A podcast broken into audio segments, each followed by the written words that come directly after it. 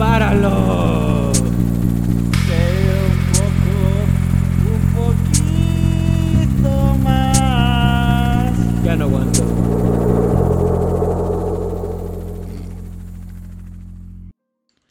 Hola, ¿qué tal amigos? Bienvenidos a nuestro tercer episodio de El Bolsón de Higgs, su podcast favorito donde abordamos temas de ciencia de forma poco ortodoxa. Y pues bueno, estamos transmitiendo, grabando directamente desde York, Inglaterra, la ciudad con el mercado ambulante más viejo de toda Europa y posiblemente el más apestoso. Confirmo. y pues bueno, en este capítulo vamos a hablar sobre partículas y modelo estándar. ¿Cómo no? Entonces, bueno, el universo, básicamente lo que es este modelo estándar es que el universo, o sea, toda la materia que ves, es como un juego de Lego, ¿no? Entonces, como es un juego de Lego, tienes bloquecitos. Ok. Y estos bloquecitos, o sea, los empiezas a armar, combinar entre ellos y hacen objetos más grandes, como un señor. Entonces, bueno, estos bloquecitos en realidad son, las llaman partículas fundamentales. Y, en- Ok. y, en y entre esas partículas fundamentales están gobernadas por cuatro fuerzas fundamentales también. Como la de Star Wars. Ah, sí. Ok. Algo parecido. Muy bien. Entonces, bueno, o sea, la materia que observamos, como los átomos, este son como matrioshkas. Explíqueme sí, sí. qué es una matrioshka. Son de esos juguetitos, ¿no? Que tienes como. Ah, las muñequitas, ok, como Una muñequita, ajá. La abres y hay otra muñequita. Ah, ok. Sí la conocen, ¿no? Sí, sí. Entonces, básicamente, así. se- sería algo así, ¿no? Los átomos. Agarras un átomo, otro átomo, los, los abres Mm, y ves que hay más cosas dentro, ¿no? Que los componen. ok. Ajá. Y bueno, este, los científicos han estado esforzándose a intentar encontrar estas partículas fundamentales y caracterizarlas, ¿no? O sea, de qué están, bueno, qué las, qué este, propiedades tienen. Y hasta Ok. ahora, o sea, para nuestro mejor entendimiento de cómo se relacionan y qué son, es a través del modelo estándar que se desarrolló en los 70s. Y bueno, hasta ahora los, los, los experimentos con partículas que se han hecho se, se predicen bien, ¿no? Bajo este modelo estándar. Ok. Qué interesante, Doc. Bueno, pues déjame Muy hablarles un poquito de la historia de las partículas en general. Porque bueno, sabemos que son los átomos y es un concepto muy muy viejo. De hecho se remonta a 600 años antes de Cristo. En India muchos filósofos ya conceptualizaban la idea de que la materia está hecho de algo que llega a ser muy pequeño e indivisible y incontable. Entonces, estas ideas eh, se comparten también en Grecia, donde seguramente han escuchado el nombre de Demócrito. Tiene este concepto atomista de que recuerden A, de sin, tomos de división, sin división. Porque igual conceptualiza esta imagen de que la materia en algún punto tiene que llegar a ser ya indivisible. O sea, eh, todo lo que conocemos, sólido, líquido, O sea, gaseoso, finalmente... O sea, es como la pizza. La es- partes, la, partes, la, partes, partes, y la partirías tanto que ya llegas a un punto donde ya no la puedes partir. hay una unidad única de pizza, sí. Entonces, esta, esta concepción eh, de que hay algo que ya es indivisible, pues bueno, estuvo durante muchos, pero mucho tiempo. O sea, imagínense desde 600 años antes de Cristo hasta más o menos 1800, donde ya se empezó a descubrir que, oh, surprise, surprise, esto que considerábamos indivisible no era tan indivisible. ¿Por qué? Porque bueno, pues fue Thomson el que descubre que la materia está hecho hasta cierto punto. Lo que consideramos ya indivisible resulta ser que estaba compuesto de otras cosas, que en su momento solo supo que eran algo con carga negativa, que después se llamaron electrones. Y entonces, hasta ese punto se creía que ya los electrones eran el, la, última, Sí, o sea, la última frontera de los átomos, por así o decirlo. sea, ¿no? es como, como decíamos, ¿no? O sea, son bloques, ¿no? Sí. O sea, tienes algo que ya esto es lo, lo más chico, ¿no? Y de esto armas todo lo demás. Entonces sí, tu muñequita que ya pensabas que era la parte final, o que no, que no, que al final hay algo más adentro. Y eso hasta 1879 eran los electrones. Pero resulta ser que eh, unos 30 años después Rutherford, en 1914, encuentra que dentro de estos átomos hay otra cosa. O sea, estos átomos que ya eran electrones, o sea, el concepto era que eran electrones, pues resulta ser que hay otra cosa dentro de ellos. ¿Y qué es esa cosa? No se sabía bien, más que era algo con carga contraria a lo que teníamos afuera, o sea, algo con carga positiva. Y entonces, cuatro años después, después de muchos eh, experimentos y de explotar seguramente a sus estudiantes de doctorado, pues se encuentra que esa otra cosa es otra partícula que se llama protón, lo que hoy conocemos como protón. Recuerden, ahora tenemos esos conceptos bien claros de protón, electrón, pero en ese momento era algo como completamente nuevo, ¿no? Sabía que existían estas cosas con carga positiva, pero no habían descubierto como tal el, protón. Entonces fue cuatro años después de que conceptualiza esta idea de que hay algo dentro de- del átomo que tiene carga positiva, hasta cuatro años después lo encuentra. Y no solo eso, sino que el mismo Rutherford, otra vez, seguramente aprovechándose de sus estudiantes de doctorado, eh, bueno, es lo que dicen, que, que era un poco demandante, explotador. Maldito. Y pues bueno, Hay que cancelarlo. ya está muerto, viejo. Ah, demonios. Y pues bueno, haciendo más experimentos sobre el átomo, encuentra que existen ciertos elementos. eh, recuerden, lo que caracteriza a un elemento es el número de protones que tiene. Entonces encuentra que algo que para él era oro y siempre fue oro, había diferentes tipos de oro. Había oros más pesados, oros más ligeros. Y entonces la única forma de explicar esto era diciendo, ay, ¿qué está pasando aquí? Pues seguramente este átomo está hecho de otra cosa que tiene carga neutra porque no podemos medir. eh, los experimentos que hacían para detectar protones y electrones era utilizando, o sea, separando estos, utilizando campos eléctricos. Pero bueno, no se podía encontrar mediante esos métodos. Entonces lo que dijo, bueno, seguramente lo que está pasando aquí es que dentro de ese núcleo existe otra tercera partícula que no tiene carga, que después sabemos que se llama neutrón, y es lo que está haciendo que este elemento que debería ser el mismo tenga diferentes masas atómicas. Y entonces, sí, efectivamente, esta tercera partícula son los neutrones. Y lo que pasa es que cuando tienes eh, elementos con diferente número de neutrones, pues es lo que hoy en día se conoce como isótopos. Eh, después hablaremos un poquito más. Y entonces así fue como se conceptualizaron y se descubrieron eh, las primeras eh, tres partículas que casi estoy seguro que el 90% de los que nos escuchan Sí. conocen, que son protones, electrones y neutrones. Pero bueno, después al mismo tiempo se empezó a desarrollar un poco más la mecánica cuántica. Y a esto que al principio solo caracterizábamos por masa, que los electrones, protones y neutrones tienen masa o carga, o bueno, en el caso del neutrón con carga cero, se le empezaron a añadir todavía más características que las definían con las cosas de la mecánica cuántica. Se empezó a desarrollar que había partículas que tienen spin, que no tienen spin, que tienen momento angular, que son bosones, que son fermiones, shalala, son shalala bolsones, que son shalala, shalala. Y bueno, no solo esto, sino que a partir del desarrollo de la física nuclear y el desarrollo de aceleradores de partículas, pues se encontró, ahí fue cuando todo cambió, es como, como el avatar, ¿no? Ahí fue cuando la Nación del Fuego atacó, en este caso los, Buenísima referencia, doctor. los aceleradores. Entonces se desarrollaron y se empezaron a- a encontrar partículas todavía más chiquitas de lo que pensábamos que ya no era más chico, ya no era posiblemente más chico. Entonces, pues bueno, ahí fue cuando ya se encontró todo este zoológico de partículas durante los 50 que ya sabes, como chango. ese zoológico de partículas y pues bueno. y, y bueno, sí, básicamente fue gracias al desarrollo de física nuclear eh, y, para, y aceleradores de partículas. Sí, entonces, bueno, como dice este sujeto, este, hay dos categorías, ¿no? De, de partículas, ¿no? Las, bueno, la- la- las dividen entre las masa o las de acción o intermediarias. Ok. Y bueno, o sea, ¿cómo, ¿cómo definen estos dos grupos, no? Entonces, básicamente las partículas tienen propiedades que las caracterizan, como por ejemplo la masa, o sea, qué tan pesadas son, eh, la carga eléctrica, Efectivamente. positivo negativo, y ah, uno, menos uno. Y hay otra cosa que se llama spin, que básicamente describe cómo giran. O sea, está raro, ¿no? Pero o sea, esas partículas, o sea, esos bloques que tienen, giran intrínsecamente, ¿no? De alguna forma característica. Ok. Entonces, o sea, eso es importante porque básicamente así es como las categoriza, ¿no? En dos grupos. Básicamente hay un grupo que son las partículas que tienen spin entero, 0, 1, 2. Hay otro grupo, ah, que se llaman bolsones, perdón, bosones. Ok. De verdad se me fue. Y, y hay otro grupo, ¿no? Que se llaman fermiones y estos tienen este, carga de... Spin. Perdón, spin de que no son enteros, ¿no? Un medio menos un medio. Ok. Y por ejemplo, o pueden verlos de esta forma, ¿no? De esa otra forma.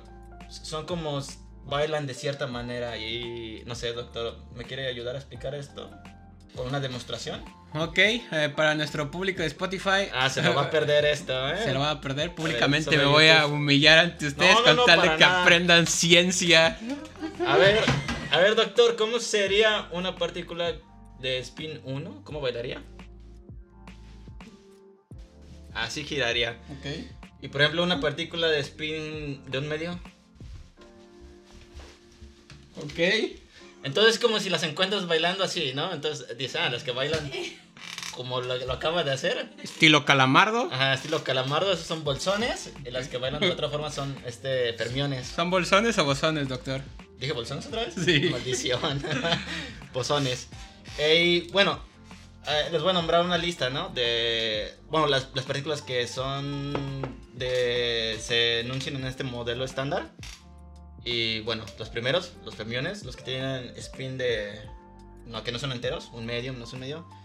Son 12 y también se dividen en dos categorías: quarks y leptones. Oiga, esto ya parece lista Pokémon. Sí, son como. Pokémones.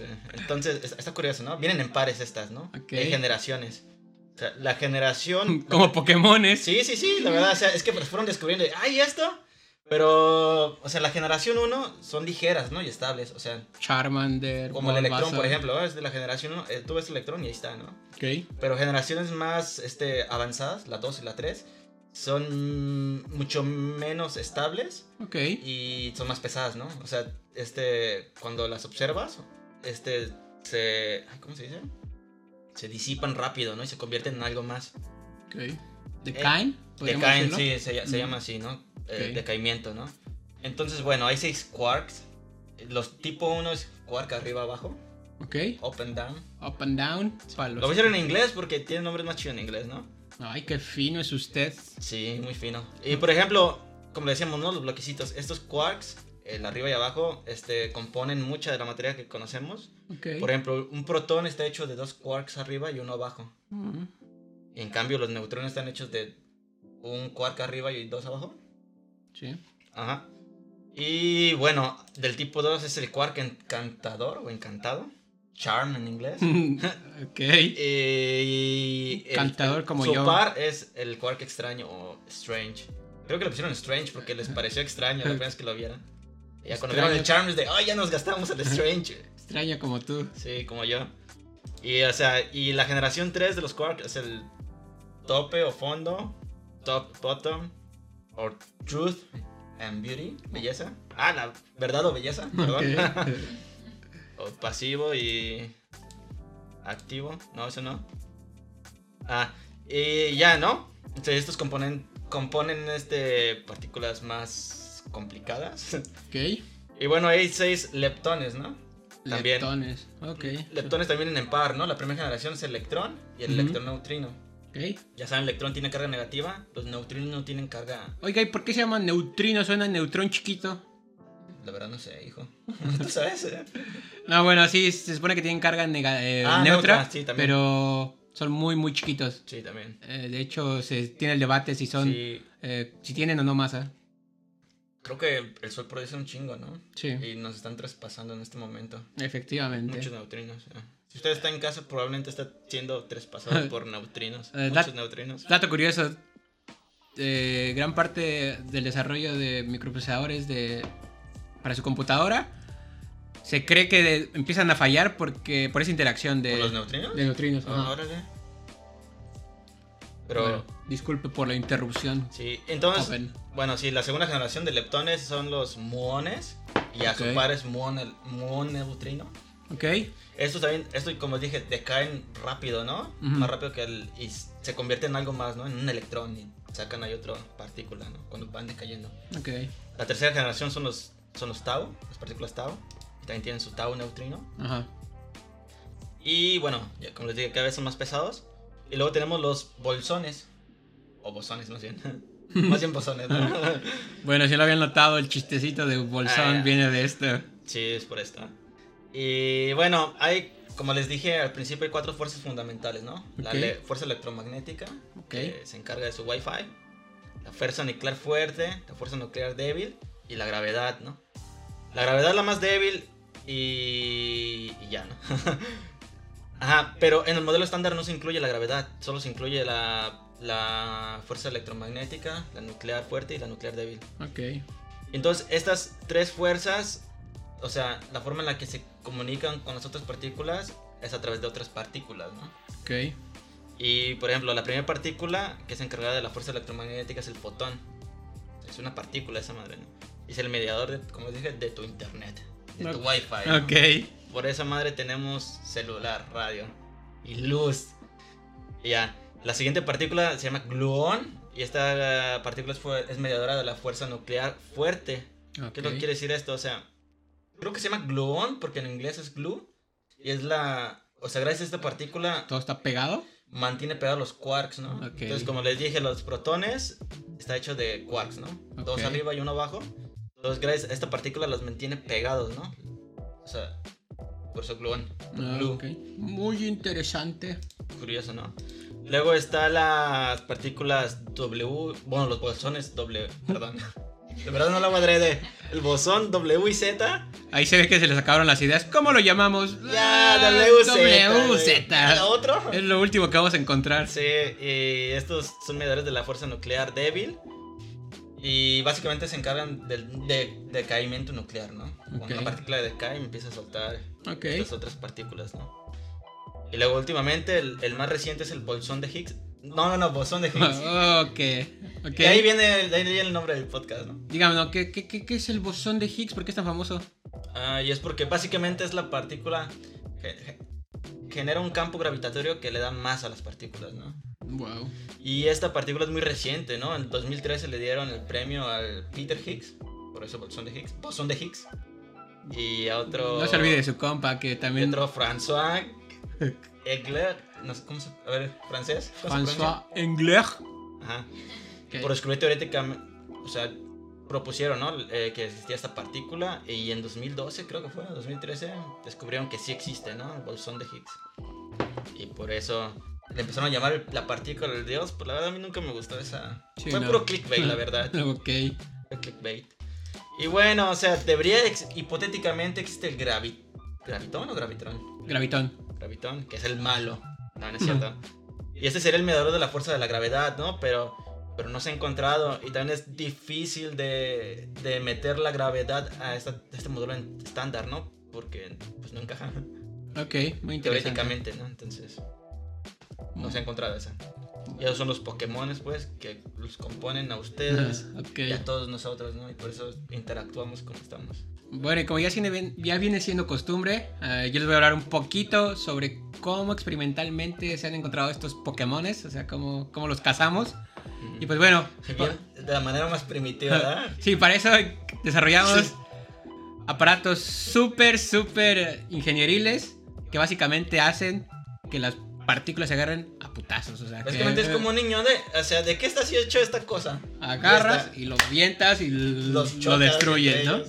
Entonces, pues bueno, Ahí son los, los colisionadores, ¿no? Ni siquiera esconden su... O sea, ese es el principio básico de todos los colisionadores.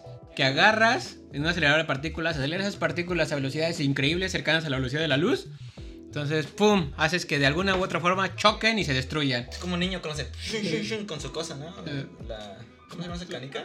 no sé. Bueno, ya. Sí. Tracatracas.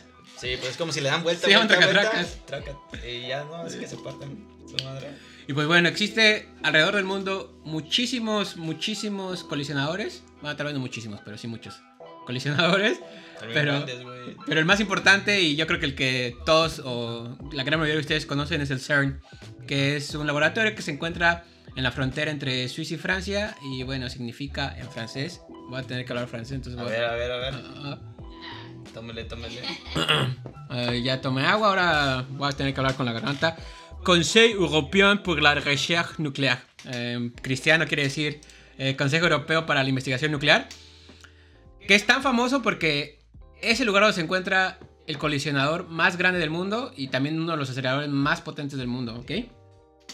Eh, para ponerlos un poco en contexto, esto del CERN es relativamente famoso desde el 2012 que se encontró eh, la partícula de Dios, la partícula Higgs.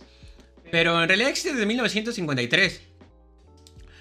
Y ha hecho un montón de avances súper importantes para la, ciencia. Y pues bueno, a lo largo de su historia se ha conformado por muchos colisionadores, pero también muchísimos eh, aceleradores de partículas. Algunos han sido actualizados para versiones más modernas, una gran parte de ellos se ha ido desmantelando.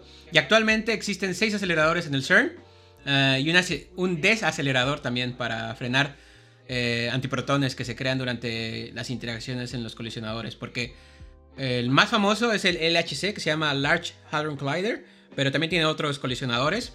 Qué buen francés, doctor. Eso ya es mi inglés británico. Ah. Eh, y bueno, donde básicamente el LHS es este supercolisionador, donde se hacen los experimentos más importantes actualmente en física de partículas. Ahí fue donde se encontró el, eh, la partícula Higgs. Y pues bueno, independientemente de su tamaño no, casi todos se, eh, basan en el mismo concepto, que es tener este gran eh, acelerador de partículas alrededor.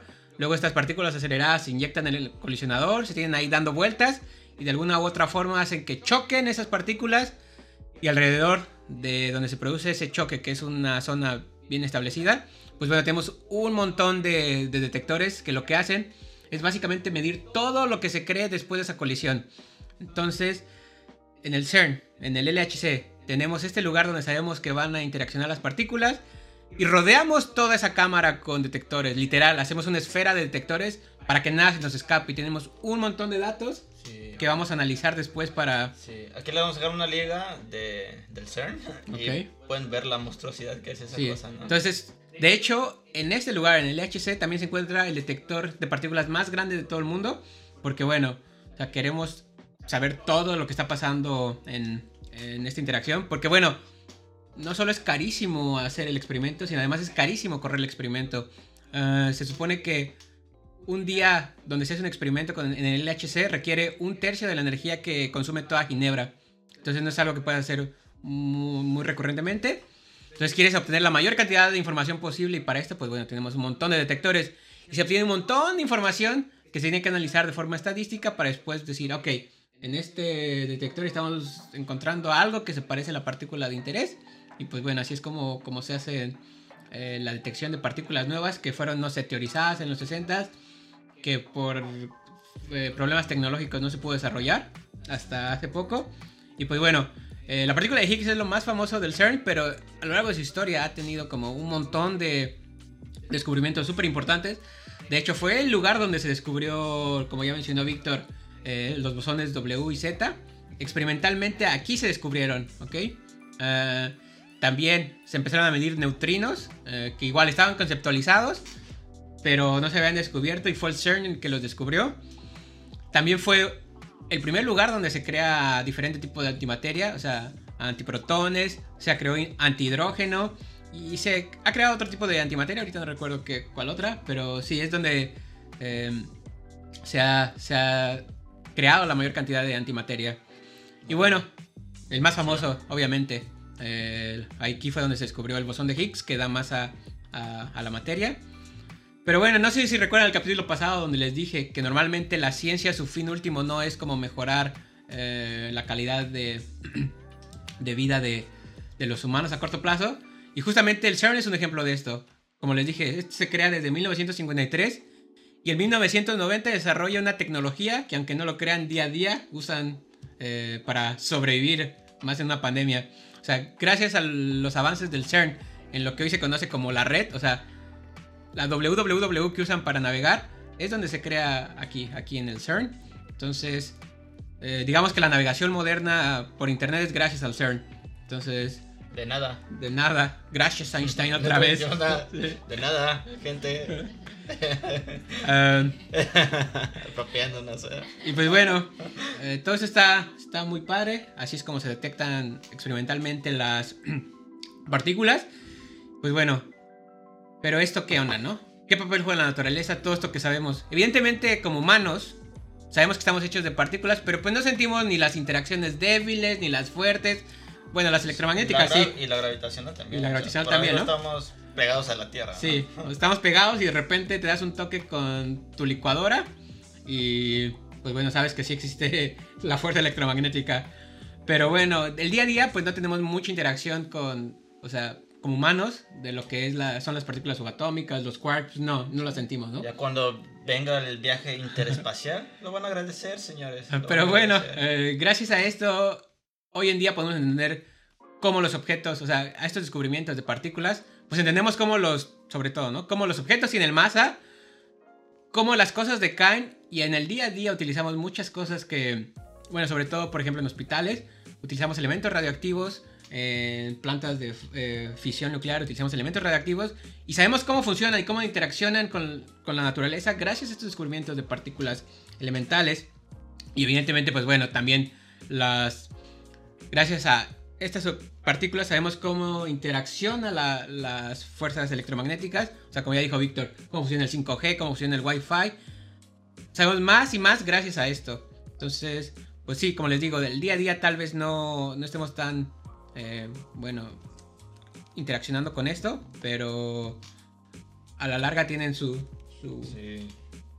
Esto es súper interesante, ¿no? Saber todo esto, ¿no? O sea, Sí, y como ya dijo Víctor, eh, recordemos, ¿no? El protón, el neutrón y el electrón son los... Las partículas que se descubrieron, por así decirlo, por azar en los laboratorios. Ya después con la mecánica cuántica fue donde se empezaron a teorizar estas, bueno, partículas nuevas que no, que no habíamos eh, descubierto. Y pues bueno, fue gracias al CERN finalmente a estos grandes colisionadores donde se encontró experimentalmente que tenemos partículas W, Z, gluones, top, charm, Higgs. Y bueno, ya nada más para concluir sobre la parte experimental. eh, lo único que nos queda por encontrar, o lo que falta por encontrar, es el gravitón, que ya dijo, no, no entra dentro no del, aquí. del concepto de modelo estándar. Pero bueno, tal vez eh, si lo logramos encontrar, finalmente vamos a saber cómo interacciona la masa con, con la gravedad, que es algo que se, Sí, ese siguiente paso, ¿no? se descubre. Bueno, hay varias cosas, ¿no? Que todavía no se saben bien. Pero bueno, dentro del modelo estándar, que digamos que la gran incógnita es el, el gravitón, que- Gravitón. Que, no se sabe. Sí. ¿Cómo unes, no? Unificar las fuerzas. ¿Cómo Sí. unes, es- cómo añades esta última fuerza? La gravedad, ¿no? Que es con la que básicamente estamos más familiarizados, ¿no? Cuando brincas, cuando juegas fútbol, Es lo que te mantiene finalmente con los pies en la tierra. siempre estamos interaccionando con la gravedad. Sí. El equilibrio. Y bueno, Todo. también, sí, como. O sea, es- también gracias a la gravedad, o sea, es esta complexión que tenemos. es la forma. la Tierra. Si digamos que, a pesar de que es la más débil, es con la que más eh, Sí. estamos conviviendo día a día. Sí. Bueno, como dije, de vez en cuando te das un toquecillo ahí con, con la licuadora sí. Y encuentres- y encuentras la fuerza electromagnética, son pero sí. Fundamentales. Pero definitivamente la gravedad es nuestro, nuestra fuerza del día a día. Sí. Y pues, Oh, me encanta la gravedad. y pues nada, pues muchas gracias por escucharnos en este otro capítulo. Y recuerden, suscríbanse. Denle like por aquí, creo. Los amamos. Y recuerden, Sí. los físicos no somos raros. Ese puerco estaba llorando. En sus ojos se veía una Infinita tristeza. Sí, güey, la mano. Adiós. Adiós.